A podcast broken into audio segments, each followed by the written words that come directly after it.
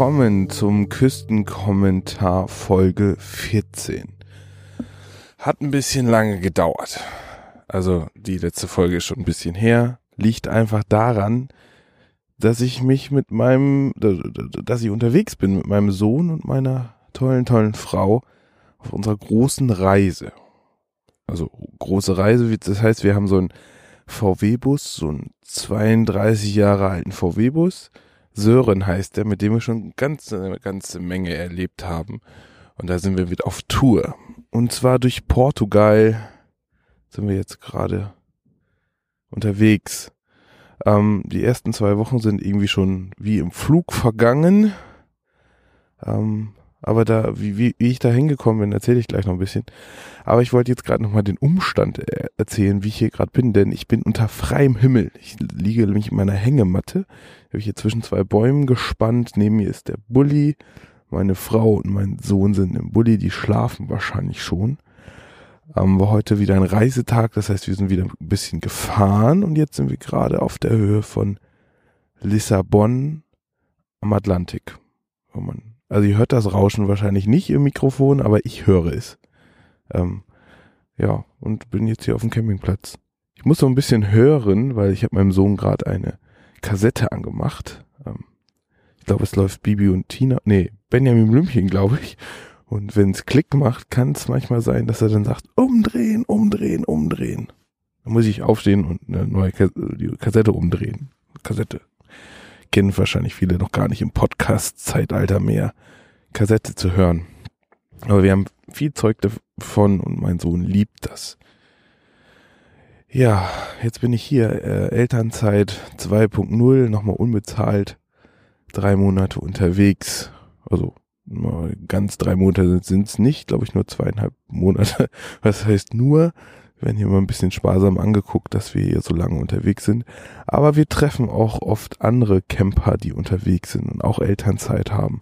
Und quasi entweder sich, die meisten haben sich hier irgendwie ein Wohnmobil gemietet, weil es ja doch ganz schön weit weg ist. Und da ist vielleicht doch schon die Überleitung. Das heißt, wie bin ich eigentlich hier hingekommen? Und da bin ich mit dem lieben netten Flo aus meiner Bike Polo Community, ähm, den habe ich mir geschnappt und habe gesagt, hey, wollen wir nicht wollen wir nicht hier runterfahren nach Portugal, nach Faro und ähm, auf dem Weg können wir ein bisschen Polo spielen irgendwie. Und das hat auch wunderbar funktioniert. Ich bin mit Flo vier, drei, dreieinhalb Tage hier runtergefahren, fast vier.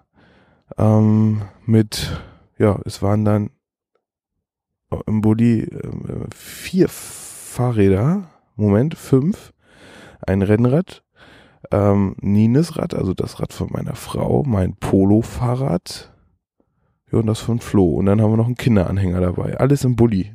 Zum 32 Jahre alten Bulli hin. Der ganze Gepäckträger war voll. Der ganze Bulli war bis oben hin voll. Da konntest du nichts mehr, reinstellen. Ja, und unsere erste Station war dann sozusagen Köln, da haben wir da Polo gespielt. Ja, und dann waren dummerweise irgendwelche französischen Meisterschaften, so dass wir in Frankreich gar nicht Polo spielen konnten. Aber wir waren in Barcelona mit den Fahrrädern unterwegs weil ein netter Herr aus der Polo-Community da uns die wunderschöne Stadt gezeigt hat. Das heißt, wir sind bei Polo-Fahrrädern durch die Stadt gefahren und durch so, ja, durch so Secret Stadtteile gefahren und haben uns die Stadtteile angeguckt. Vielleicht so ein bisschen so wie die, die anderen Leute, die das Touristenprogramm vollends durchziehen, nicht zu sehen. War total schön. Eine sehr, sehr lebenswerte Stadt. Sehr, sehr eng besiedelt. Ich glaube, das ist die zweit dicht besiedelste Stadt Europas hinter Paris. Ja, ganz schmale Gassen, ähm, ganz, ganz traumhaft. Also alles sehr, sehr sauber und total aufgeräumt. Ähm, schmale Gassen und dann kommen ab und zu mal wieder ein paar Plätze mit ein paar Cafés, wo dann die ganzen Leute alle draußen sitzen und Kaffee trinken oder ja, quatschen einfach so. Weil die Wohnungen meistens sehr, sehr klein sind, sind die Leute eigentlich meistens draußen. Und ähm, verbringen da ihre Zeit. Und ähm, kann man ja auch, ist ja meistens gutes Wetter. Bei uns sind es jetzt gerade so 20 Grad, soll doch so ein bisschen so bleiben. Ich glaube, in Deutschland ist es sogar 30 Grad oder noch wärmer, sozusagen, dass die Leute gar nicht mehr wissen, wo sie hin sollen, weil das so, so warm ist. Aber ist auch schön im Mai. Also jetzt haben wir ja schon Juni. Also genießt die Zeit, wo es noch warm wird. Ich glaube, das kommt hier früher oder später auch noch diese Hitzewelle nach Portugal rübergeschwappt. So, wo wir dann einfach im Bulli sitzen und einfach nur noch ölen, weil es ein Auto ist, was keine Klimaanlage hat, etc.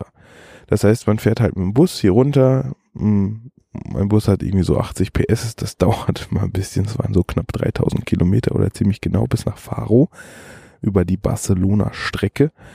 Ähm, ja, hat aber wunderbar geklappt. Ich habe meinen Sohn und meine Frau dann in Faro entgegen, also begrüßt, als sie dann aus dem Flugzeug stiegen. Wir waren total kaputt, als wir da ankamen.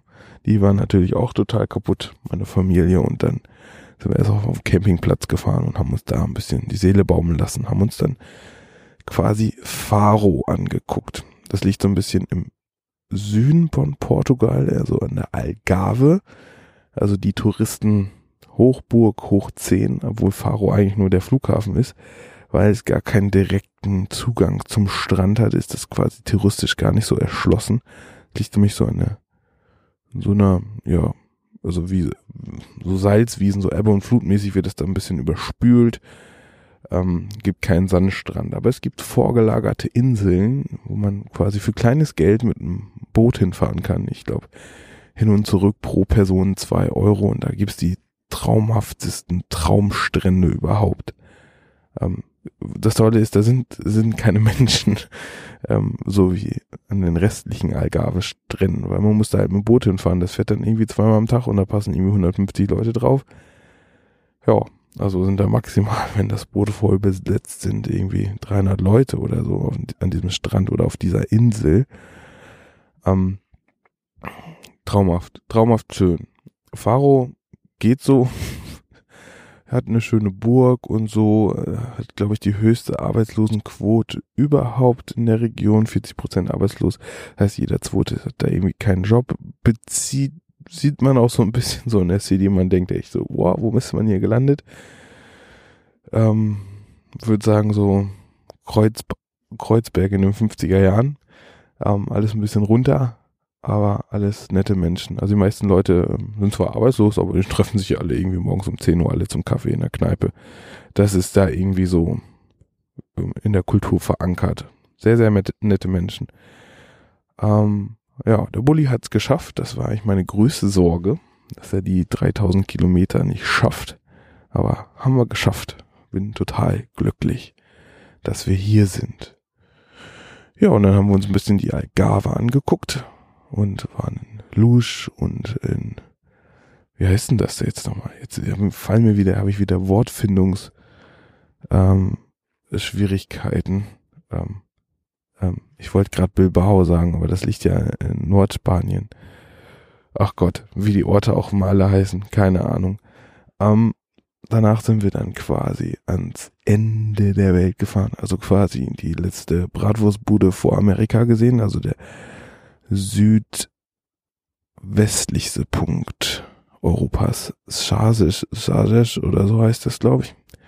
Und da haben wir quasi wild gekämmt in einer tollen Bucht. Da mussten wir mit einem, so quasi, man sieht schon den Leuchtturm, der am, am Zipfel sozusagen steht und dann kann man halt rechts ähm, so eine Schotterpiste lang fahren. Und hat man dann so 10, 11 Kilometer gemacht und dann waren wir in so einer tollen Bucht. Ähm, waren so ein paar Surfer da aus Portugal war so ein Insider-Tipp, den ich irgendwie so einem Reiseblog gelesen habe. Und da standen wir da fast nachts alleine. War, glaube ich, noch ein französisches Pärchen da. Dunkel ohne Ende. Also ihr könnt euch gar nicht vorstellen, wie dunkel das ist, wenn man irgendwie am letzten Ende der Welt steht und die Sonne geht unter. Man, gar nichts. Man sieht einfach gar nichts. Keine Industrie in der Nähe, die den Himmel irgendwie so erleuchten kann oder so. Es ist einfach nur duster. Also man kann nicht aus dem Auto gehen ohne Taschenlampe. Vor allen Dingen nicht, wenn man direkt an der Klippe steht. Also war windig wie Hulle. Die, ähm, die, ähm, die Wellen am Strand, die haben einen sofort umgerissen. Das war eine ganz neue Erfahrung für mich, irgendwie ins Wasser zu gehen und von der ersten Welle einfach so umgepustet zu werden. Ähm, riesen viel Spaß hat's gemacht. Riesig, riesig, riesig großartig. Aber es war halt, war halt auch bisschen dangerous, also ein bisschen gefährlich war es auch, glaube ich. Ja, so, es war so windig, dass der Wind die ganze Zeit am Bulli geruckelt hat. Ich schaukel jetzt mal ein bisschen meiner Hängematte hin und her. Ist doch, jetzt hat's gerade Klick gemacht. Ich bin gespannt, ob er jetzt ruft. Nee. Ich glaube, er ist eingeschlafen. Ha! Mein Kind schläft. Ich freue mich. Äh, Hängematte hin und her. Ähm, und der Bulli hat auch mal die ganze Zeit hin und her geschwankt. Und das, dass ich dann so ein bisschen Angst gekriegt habe nachts. Bin dann nochmal raus und habe so dicke Steine vor die Reifen gelegt. Und damit das, mein Horrorszenario war dann nachts irgendwie, dass sich der, dass sich irgendwie die Handbremse löst und wir dann die Klippe runterrollen und konnte gar nicht richtig einschlafen. Musste ich nochmal nachts raus. Und den Bus sichern. War vielleicht auch gar nicht so schlecht. Aber der, als ich morgens wach war, war der, war der Gang noch drinne und die, die, die Handbremse war noch angezogen. Aber man weiß ja nie. Man hat ja einen Sohn, der drückt vielleicht auch mal auf den Knopf und dann rollen wir davon. Ha, bisschen Nervenkitzel muss ja auch sein. Sonst ist ja auch irgendwie alles langweilig. Ja, und dann haben wir da schön gefrühstückt und sind wieder abgedüst. Tolle Erfahrung. Toll. Also so freistehen ist sowieso das Beste.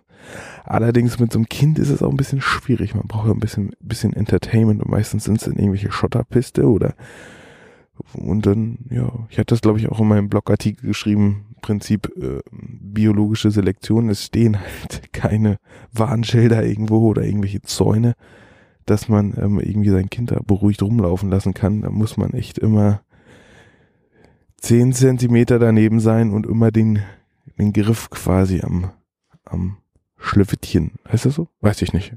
Ich, ich glaube. Haben und aufpassen, dass da nichts passiert. Deswegen fahren wir meistens auf Campingplätze. Und die sind so gut wie leer. Also wir sind jetzt hier quasi in der Nähe von Lisbon, also Lissabon. Da ist ein bisschen was los. Also hier sind Menschen und ähm, ich glaube, weil das auch so ein Touri-Spot ist, wo man unbedingt hin muss, ähm, ist hier ein bisschen was los, aber sonst an der Atlantikküste sind dann so Campingplätze mit mit so 800.000 Stellplätzen und ja, die sind größtenteils leer. Also von den 800 sind vielleicht 750 leer und 50 vielleicht belegt. Und davon sind 40 von Dauercampern belegt und 10 sind vielleicht belegt von Leuten, die so ein bisschen rumreisen. Ähm, das liegt daran, dass die hier in Portugal ähm, alle gleichzeitig Ferien haben. Nicht so wie in Deutschland, dass das alles so ein bisschen versetzt ist, was die Saison so ein bisschen auseinanderzieht. Ähm, sondern hier haben alle gleichzeitig Ferien. Das heißt, es geht hier Mitte Juni, Juli, Juli, ja, Anfang Juli geht's hier, glaube ich, los. Juli und August sind sozusagen die Hauptferien, Hauptferienzeit. Und ich habe von den Leuten, die wir hier so getroffen haben, ähm, ja, mitgekriegt, dass dann diese 800 Stellplätze belegt sind. Also kann man sich fast gar nicht vorstellen, äh, wenn man da auf so einer Wiese ist, wo halt nichts los ist und dann irgendwie ein paar Wochen später soll alles, alles voll sein. Ähm, Kenne ich so nicht von der Nordsee. Da ist meistens immer was los. Ähm, sind halt, es geht halt irgendwie im Mai los und dann ähm, kommen halt auch die ersten Camper. Und dann ist zwar nicht immer alles voll, sondern nur im Hochsommer alles ganz, ganz voll, aber es ist eigentlich immer ein bisschen was los. Und hier ist es halt anders. Also das heißt, es gibt Dusch, Duschhäuser. Also auf dem einen waren, war ein Duschhaus, da waren, ja, ich habe schon meinem Kollegen gesagt, 60 Toiletten nebeneinander.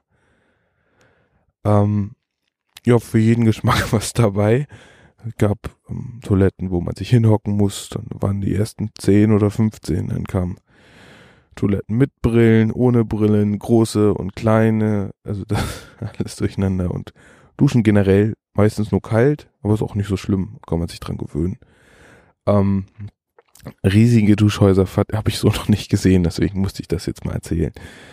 Ähm, ja, spannend, das zu erleben ähm, gibt viel Personal, die meistens hier nichts tun. Weißt du, die, die sitzen dann an der Schranke.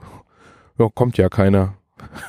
sitzen da halt und ähm, ja, ähm, tüdeln da halt so rum. Was richtig gut funktioniert, ist hier in Portugal das Internet, weil ähm, gibt hier LTE, super schnelles Internet über Funk.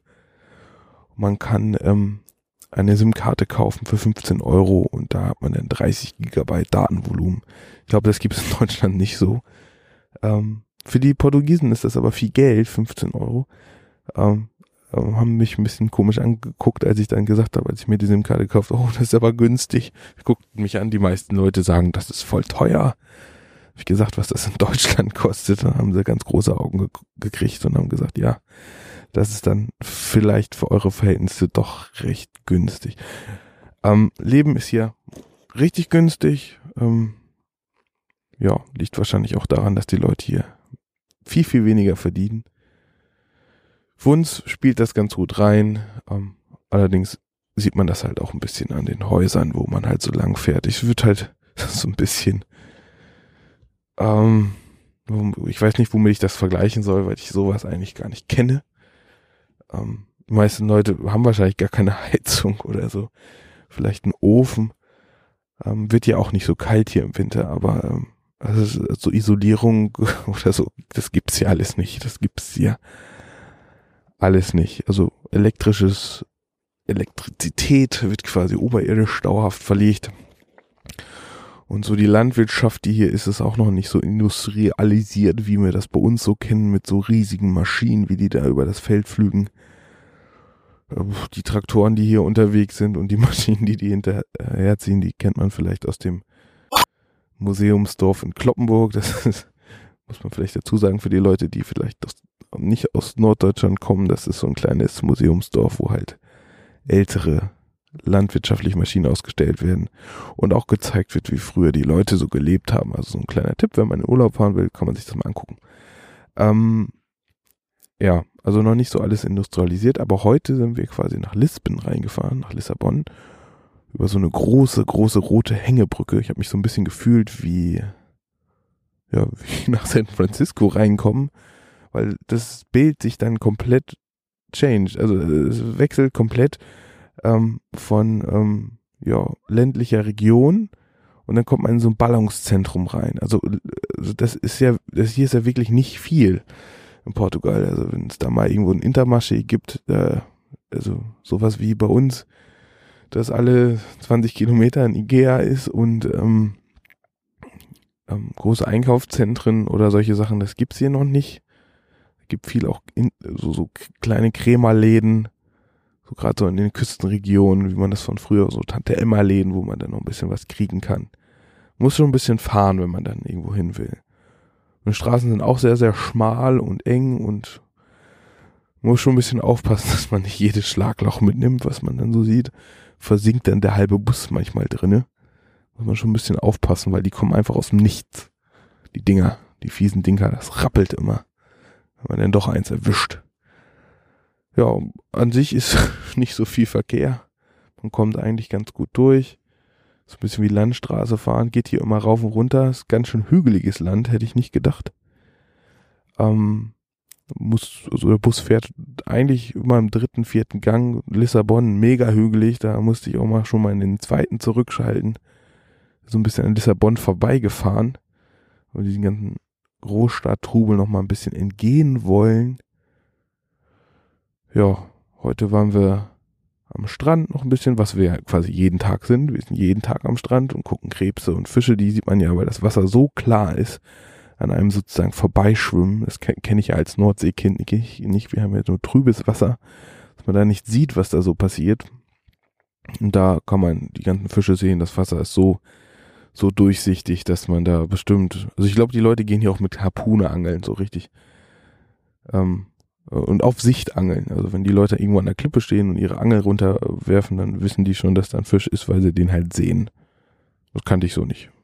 Ich, ich nicht mal das Mittelmeer war so so, also jedenfalls in Kroatien, da war es, da war es teilweise in den abgelegenen Regionen halt auch, auch so klar.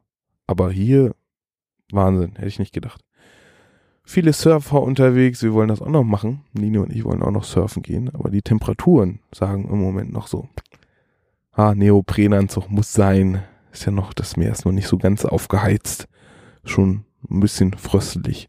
Wir gehen viele Leute surfen, finde ich total spannend. Ähm, bin mal gespannt, ob ich das hinkriege. Ich, letzte Mal Surfbrett ist schon ewig her. Kann ich mich gar nicht mehr dran erinnern.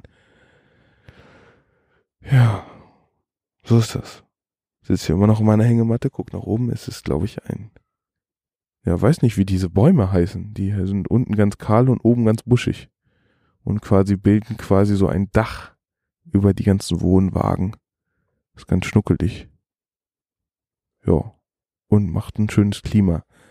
Und kann quasi, wenn ich jetzt aufstehe, kann ich jetzt auf den Atlantik gucken. Und ähm, ja, heute waren ganz viele Surfer da. So viel habe ich noch nicht gesehen. Liegt wahrscheinlich auch daran, dass hier eine sehr krasse bevölkerungsreiche Dichte ist. Ach ja, wir haben tolle Leute kennengelernt. Ähm, super, super nette Menschen.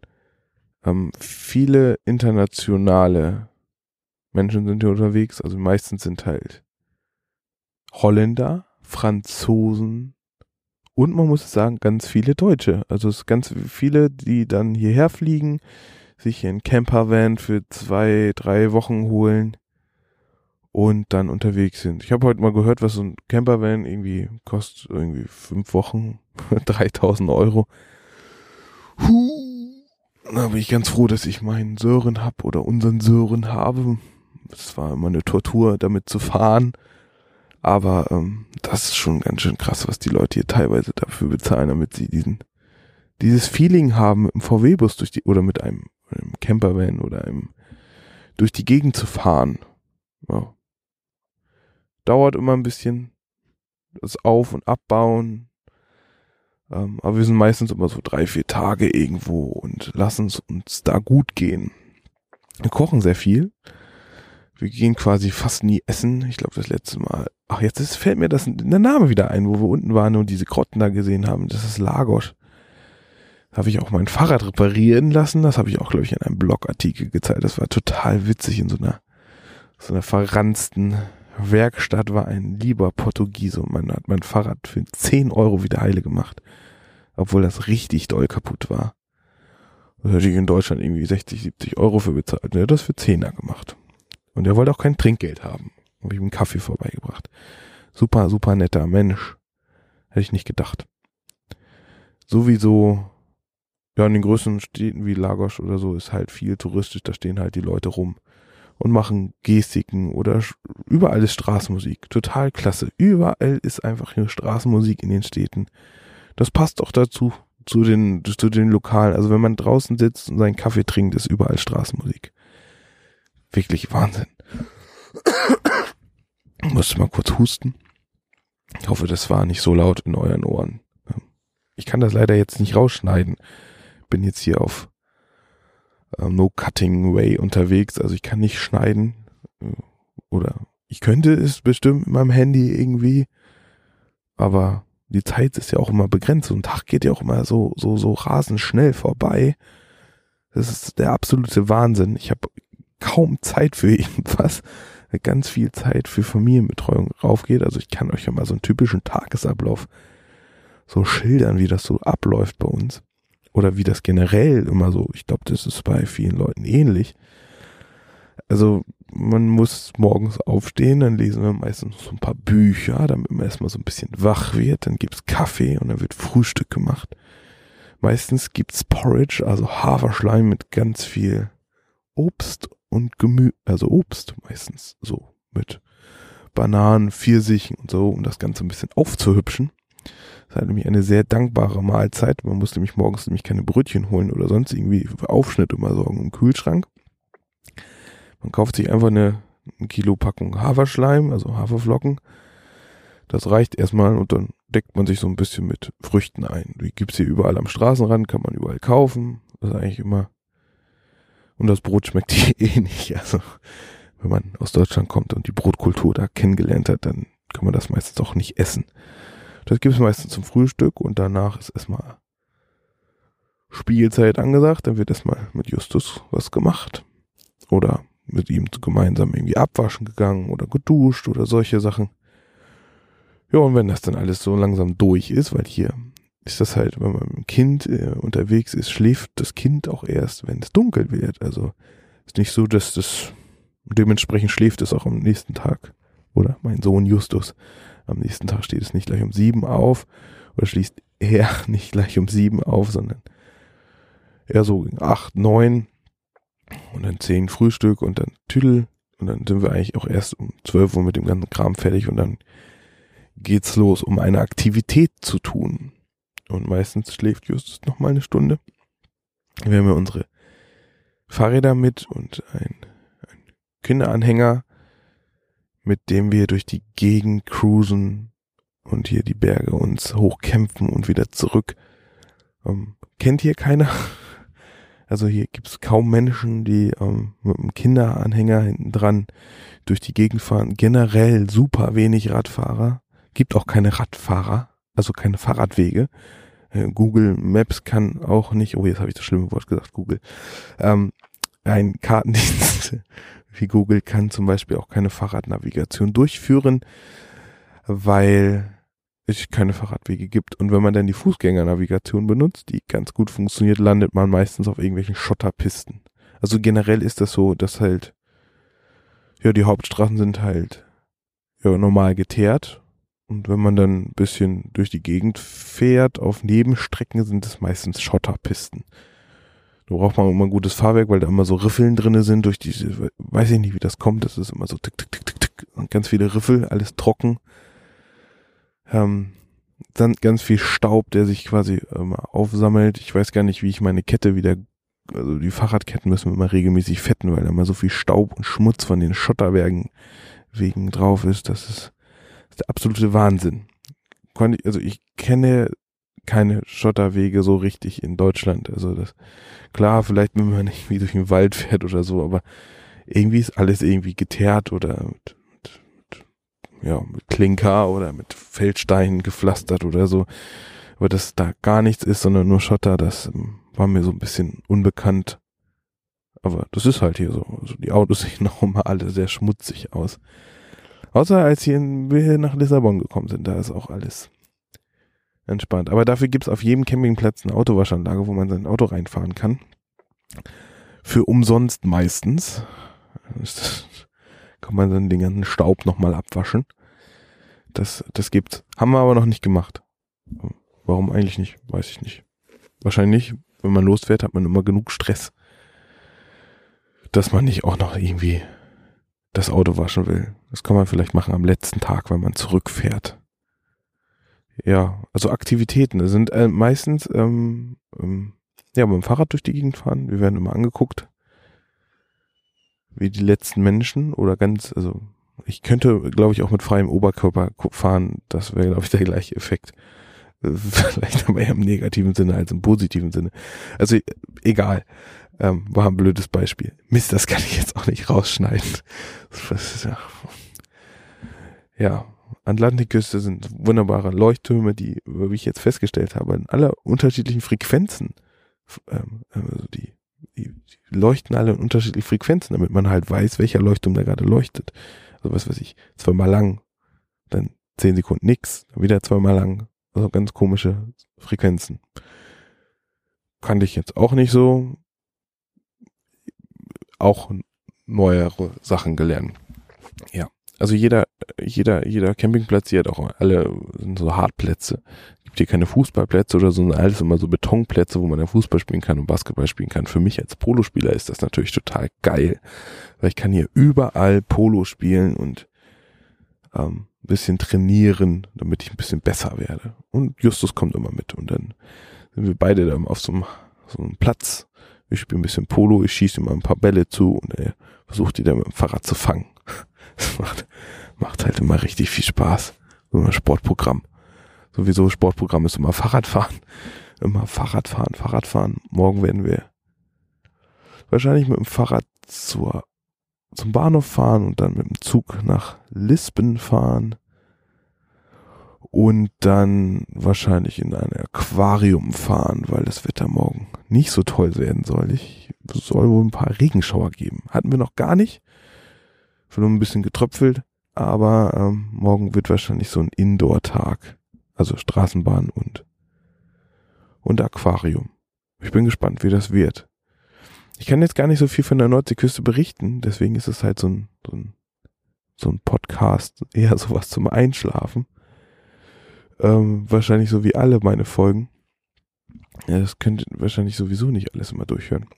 Aber ich habe heute noch ein bisschen gute Laune, weil ich weiß nämlich, dass mein Azubi immer diesen Podcast hört und der hat heute seine Abschlussprüfung mit zwei bestanden. Da bin ich mega stolz drauf. Also mein Azubi hat das gemacht. Oder von unserer Firma besser gesagt. Und die Jungs haben in meiner Abwesenheit wohl gute Arbeit geleistet und ihn super gut auf seine mündliche Prüfung vorbereitet. Total klasse. Nochmal Glückwunsch auch auf diesem Wege. Ist vielleicht für die anderen gerade ein bisschen langweilig, aber ja, für mich war es gerade wichtig. So, und ähm, mit diesen Gedanken ähm, möchte ich mich jetzt auch quasi sozusagen verabschieden von diesem Küstenkommentarfolge, habe ich schon wieder vergessen. Ähm, ich werde wahrscheinlich nochmal einen Küstenkommentar auf dieser Tour aufnehmen, aber vielleicht auch noch ein bisschen mehr bloggen, sowas so kommt. Vielleicht schreibe ich morgen auch nochmal einen Blogartikel über die letzten Tage, was wir so erlebt haben. Auch ein paar spannende Sachen erlebt.